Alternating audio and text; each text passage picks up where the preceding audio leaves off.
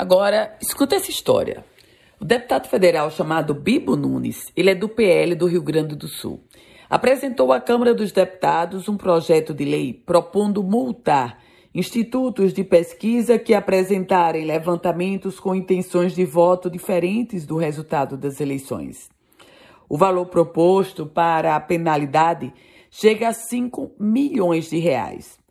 Nessa matéria, o parlamentar do Rio Grande do Sul ainda propõe a perda imediata do registro do Instituto no Tribunal Superior Eleitoral e o impedimento do estatístico responsável pela pesquisa de atuar em institutos próprios ou de terceiros por, no mínimo, oito anos.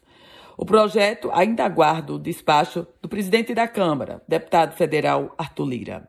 Meus caros ouvintes do Política em Foco, em tempos de muitas pesquisas, em todos os estados e no Rio Grande do Norte não é diferente, em tempos onde pesquisas são aplicadas e usadas como instrumentos de marketing, de propaganda eleitoral positiva, de tentar alavancar candidatura, Obviamente que um projeto de lei como esse do deputado Bibo Nunes surpreende e, se for levado adiante no Congresso Nacional, vai tirar o sono de muita gente, dos institutos de pesquisa, mas também daqueles que usam as pesquisas como instrumentos de marketing.